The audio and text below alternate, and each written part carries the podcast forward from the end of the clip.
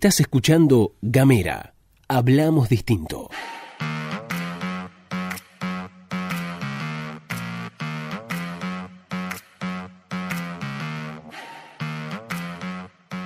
Hola, ¿qué tal? ¿Cómo te va? Bienvenido, bienvenida, bienvenida una vez más a la pastilla de Gamera, este micro informativo que distribuimos de lunes a viernes. Mi nombre es Luz Escarpati y como es habitual me acompaña Gastón Lodos. Primero de febrero de 2021 abrimos un nuevo mes. En este nuevo año, estas son las noticias. Autoridades de provincias con deuda externa mantuvieron un encuentro para trazar una estrategia en bloque para lograr la sostenibilidad de sus deudas. Por Tierra del Fuego participó el ministro de Economía y Finanzas Públicas, Guillermo Fernández. A través de Gacetillo Oficial, Fernández reconoció que la realidad de las provincias en términos macrofiscales es extremadamente débil, lo cual inevitablemente alimenta la expectativa de que se tendrán que utilizar fondos que están destinados en los presupuestos actuales a otros fines como ser asistencia social, obras públicas e incluso salarios. La intención de negociar en bloque es que hay algunos acreedores que tienen títulos en varias provincias. Entonces, generar una estrategia de negociación común entre todas hace más fácil la negociación y evita que una provincia se corte sola y cierre un acuerdo que solo la beneficia a ella. Uno de los puntos acordados en el encuentro fue rechazar el uso de herramientas de presión de carácter judicial para forzar soluciones, como en algún momento había deslizado el ministro cuando dijo que en caso de que fuera necesario necesario tener que realizar alguna cuestión de orden jurídica que atente contra el fideicomiso, la nación nos avale y no nos ponga trabas. O sea, finalmente no habrá judicialización, habrá negociación. Cambiamos de tema porque continúa el bondi en la empresa Mirgor. La semana pasada hablamos en la pastilla sobre las medidas de fuerza que realizan los trabajadores de IATEC. Recordemos que desde la Unión Obrera Metalúrgica reclaman que todos los trabajadores del grupo ganen lo mismo. El sábado los trabajadores realizaron una manifestación frente a IATEC en donde ratificaron todos los puntos del reclamo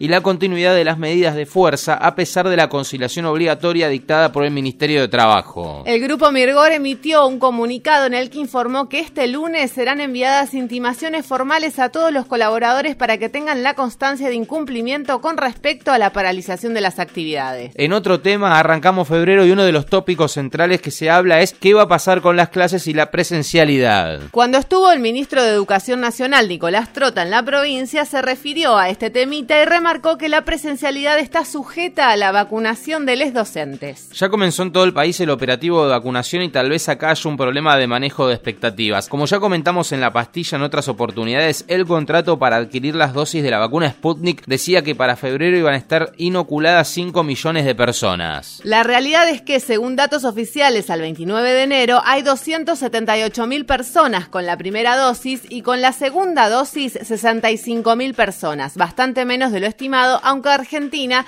es de los países latinoamericanos que ranquean alto en cuanto al porcentaje de vacunación. Según relató la ministra de Educación de la provincia en declaraciones a FM Masters, en Tierra del Fuego hay casi 8.000 docentes y a la fecha todavía no todo el personal de salud que encabeza la línea prioritaria de vacunación fue inoculado. Por eso la ministra contó en la misma emisora cómo planean llevar adelante el comienzo de clases de este 2021, al que le pusimos mucha onda, pero todavía no difiere tanto de la año pasado?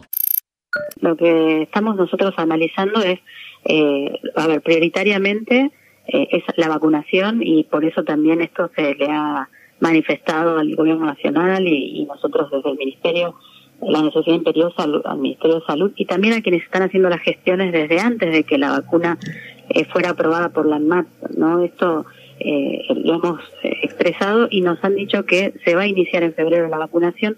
Por eso digo que seguramente vamos a iniciar con una semipresencialidad, una presencialidad administrada en distintos días, en distintos horarios, pero con la prioridad de que los grupos tengan alguna instancia de presencialidad. A todo esto, la agrupación Aulas Abiertas TDF anunció que realizarán una presentación de una nota ante el gobierno de la provincia con el objetivo de plantear la fuerte preocupación frente al panorama educativo del presente año. A través de un comunicado señalaron que si bien se ha dicho que las clases presenciales volverán, el gobierno no ha informado cuál es el plan. Y ya que estamos hablando de la vacuna, vamos a pasar otra noticia porque se conoció el quinto informe de vigilancia de seguridad en vacunas difundido por el Ministerio de Salud de la Nación, donde salió el dato de que el 99,5% de los más de 12.000 eventos supuestamente atribuidos a vacunas e inmunizaciones reportados oficialmente tras el comienzo de la vacunación, por supuesto, en el país, fueron leves y moderados y el 0,5% de los casos requirió hospitalización. ¿Qué significa esto? Que después de la aplicación de esas más de 300.000 dosis que decíamos antes, hubo 12.000 efectos adversos, de los cuales más del 99% fueron de carácter leve y solo 60 casos, lo que compone el 0,5% restante, fueron hospitalizados con recuperación. Además, dentro de esos 12.000 eventos, el informe indicó que hubo cefalias y mialgias, fiebre, alguna reacción local en el lugar de la inyección y síntomas gastrointestinales con o sin fiebre.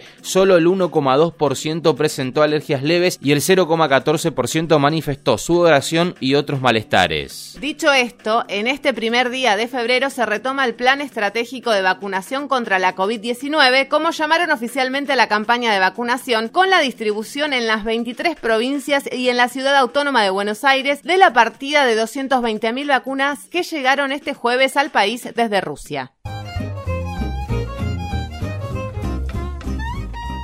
Hasta acá llegamos, te agradecemos por habernos acompañado, te deseamos que tengas una excelente jornada y recordá que si querés recibir los contenidos de Gamera en tu celular, tenés que mandar un mensaje de WhatsApp al 549-2901-502990 y si ya lo recibís, podés reenviarlos también y así nos darías una gran gran mano. Nos vemos la próxima. ¡Chau!